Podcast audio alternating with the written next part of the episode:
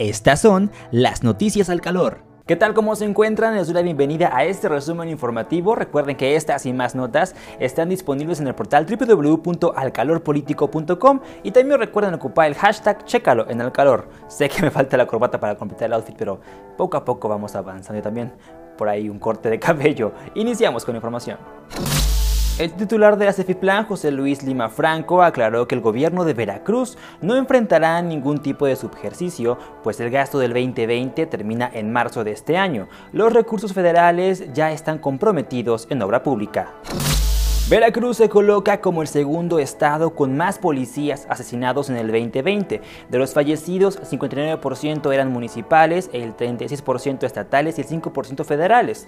La organización Causa en Común señaló que el año pasado en México 524 uniformados fueron ultimados. Cabe destacar que este jueves tres elementos de la SSP murieron tras ser atacados a balazos en Orizaba. El titular de la Secretaría de Educación en Veracruz, en Escobar García, aseguró que se están descuidando las escuelas ante la pandemia por la desorganización de los directores, profesores y padres de familia. Además, el secretario hizo un llamado para no condicionar el pago de cuotas escolares.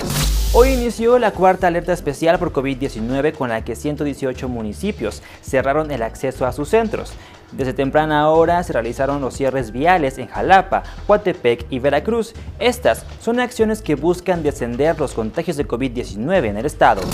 Este viernes ingresó el sistema frontal número 35 a Veracruz. Desde la madrugada se presentaron intensas lluvias en la capital del estado. Por la tarde, estas ocasionaron que tanto en la avenida Lázaro Cárdenas como en Ávila Camacho se formaran encharcamientos. Y también en temas de la capital, el jefe del Departamento de Movilidad Urbana del Ayuntamiento de Jalapa, Alfonso López, dio a conocer que ya fue enviado el reglamento que dispone de lineamientos, sanciones y operaciones de la ciclovía. A esto fue enviado a la Delegación de Tránsito y Seguridad Vial. La actual ley y el reglamento de tránsito contempla, el, el tema de algunos carriles que pueden ser usados como ciclovía. Y la preocupación que pudiera generar dudas, sin embargo, se debe de aclarar, es que con el actual reglamento es posible que se pueda tener eh, vigilancia y operación de la, de la ciclovía. Nuevamente los quiero invitar a que nos sigan en el podcast de Noticias al Calor en Spotify y también en otras cinco plataformas de podcast para que estén siempre informados.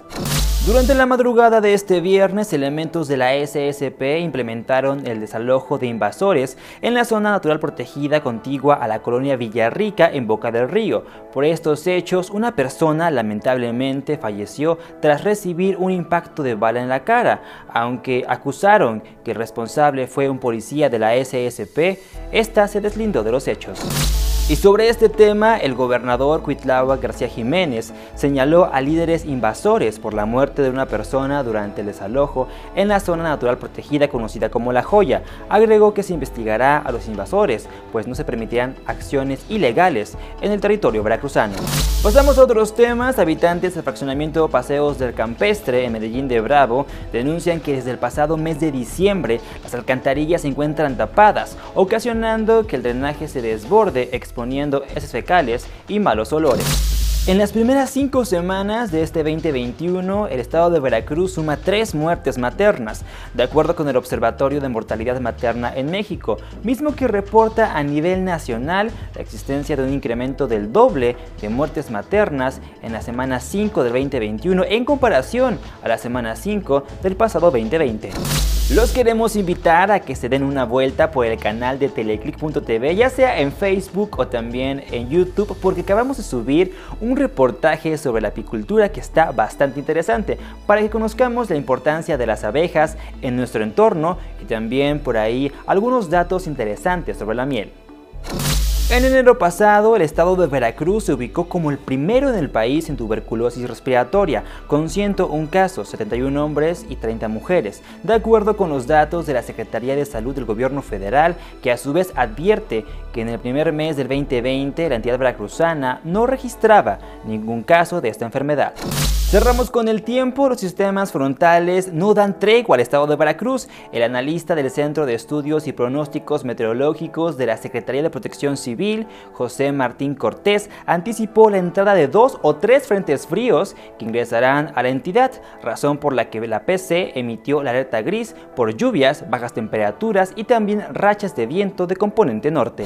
Y hasta aquí este resumen informativo. Les recuerdo que para estar siempre informados nos deben de seguir en todo todas nuestras cuentas de redes sociales, Facebook, Instagram y Twitter como Al Calor Político. Para aquellas personas que les gusta ver los reportajes de Teleclick.tv y también los programas y en vivos, pues les sugiero que se suscriban al canal de Teleclick.tv en YouTube y también en Facebook, porque estamos constantemente subiendo contenido. Yo soy Max y nos vemos en la próxima. Estas son las noticias al calor